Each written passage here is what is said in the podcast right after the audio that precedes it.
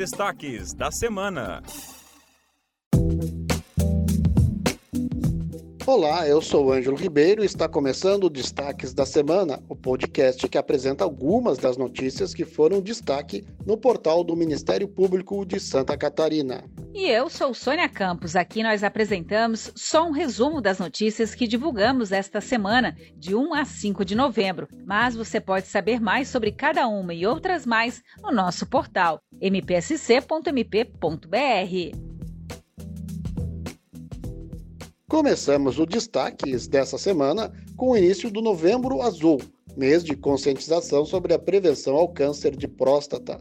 O promotor de justiça Douglas Roberto Martins, coordenador do Centro de Apoio Operacional dos Direitos Humanos e Terceiro Setor, fala sobre as leis criadas para garantir aos pacientes com câncer o direito ao diagnóstico e tratamento.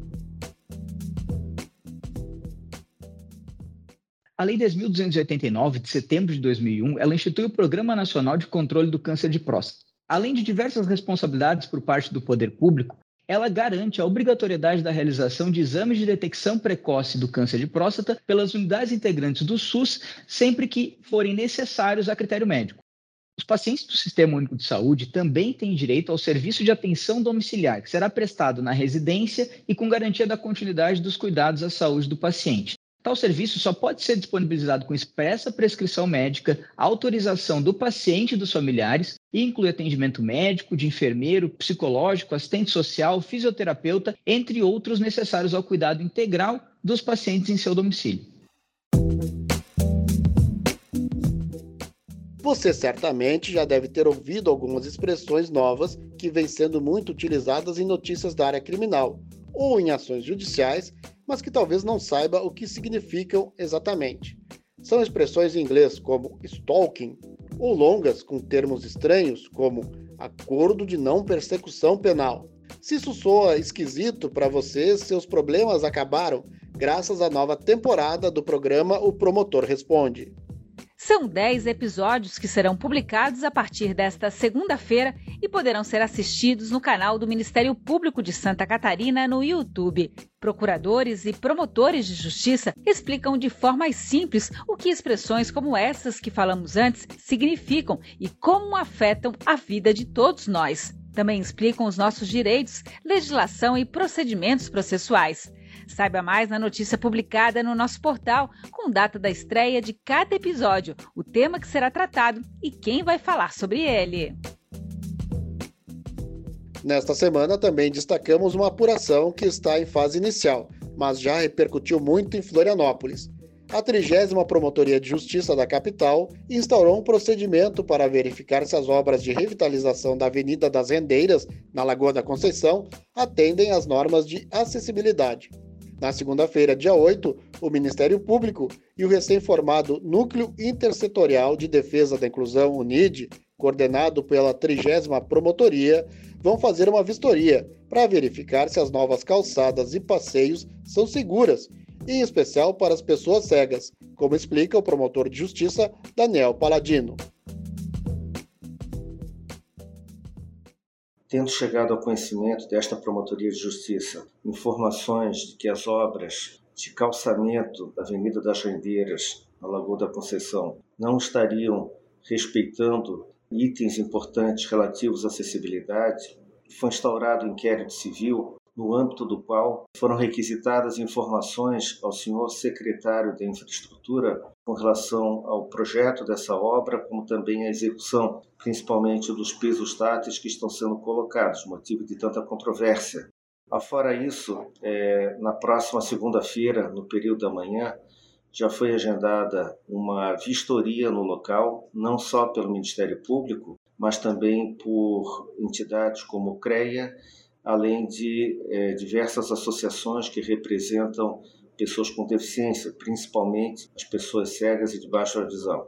Nessa vistoria, nós pretendemos levantar todos os aspectos técnicos em relação a essa obra que está sendo construída, como também aferir as questões relativas à acessibilidade, adequação do material que está sendo colocado no local, adequação do piso tátil, adequação do rebaixamento das calçadas, da ciclovia e também percorrer, fazer um trajeto, uma caminhada ao longo dessas calçadas, juntamente com pessoas com baixa visão, com cadeirantes, a fim de que nós tenhamos realmente um diagnóstico da adequação ou não dessa obra. Agora vamos para Uruçanga, onde o ex-diretor do Serviço Autônomo Municipal de Água e Esgoto, o SAMAI, foi denunciado pelo MP.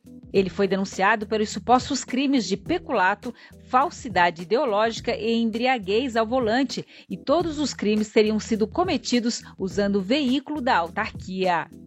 A ação ajuizada pela terceira Promotoria de Justiça da comarca de Uruçanga relata que o então diretor do SAMAI teria utilizado um dos veículos da autarquia para atividades particulares durante o expediente, em quatro oportunidades.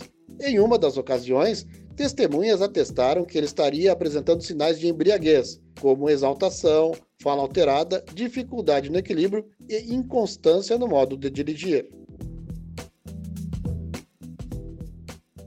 No litoral do estado, os cães que foram submetidos a supostos maus tratos em um canil ilegal em Jaguaruna têm a proteção garantida por decisão judicial do MP. A Justiça determinou que os 46 cães fiquem sob a guarda provisória de entidades de proteção aos animais ou cuidadores, com os custos cobertos pelo proprietário do canil. Os interessados em ter a guarda dos animais deverão procurar a Delegacia de Polícia de Jaguaruna, que ficará responsável por cadastrar e selecionar os destinatários. Os cachorros são de porte médio a grande e 12 são filhotes. Mas atenção, a guarda é provisória e visa a proteção dos animais. O destino final dos cachorros ainda será decidido na justiça. Enquanto não houver decisão final, quem tiver a guarda não pode doar, vender ou mesmo destinar os cães para a reprodução.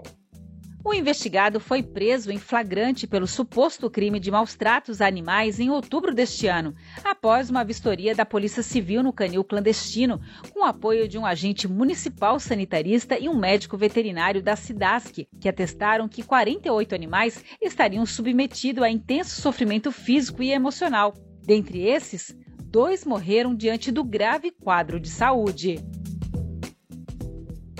Agora vamos dar um giro pelo estado e acompanhar as atividades do Ministério Público em Santa Catarina.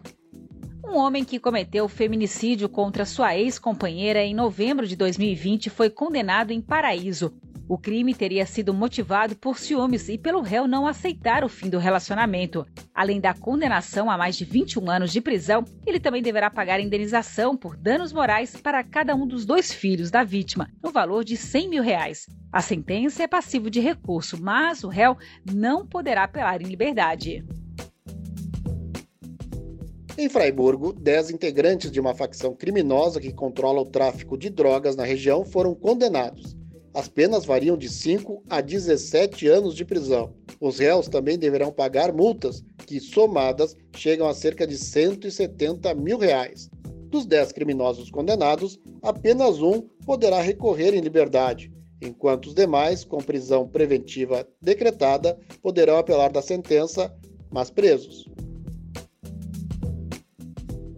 E para encerrar, o Ministério Público ingressou com uma ação penal contra o motorista que atropelou e matou duas mulheres em uma ciclofaixa de Joinville. O atropelamento ocorreu em outubro deste ano, quando o motorista, supostamente embriagado e em alta velocidade, perdeu o controle do veículo, invadiu a ciclofaixa e atropelou as duas ciclistas. A denúncia agora aguarda o recebimento pelo juiz do Tribunal do Júri e somente após o recebimento é que o acusado passa a ser réu na ação penal. Assim chegamos ao final de mais um programa. Esta foi a edição dos destaques da semana de 1 a 5 de novembro do Ministério Público de Santa Catarina. Eu sou Ângelo Ribeiro. E eu sou Sônia Campos. Acompanhe o Ministério Público no seu dia a dia. Acesse o nosso portal e leia muitas outras histórias. mpsc.mp.br. Bom fim de semana e até mais!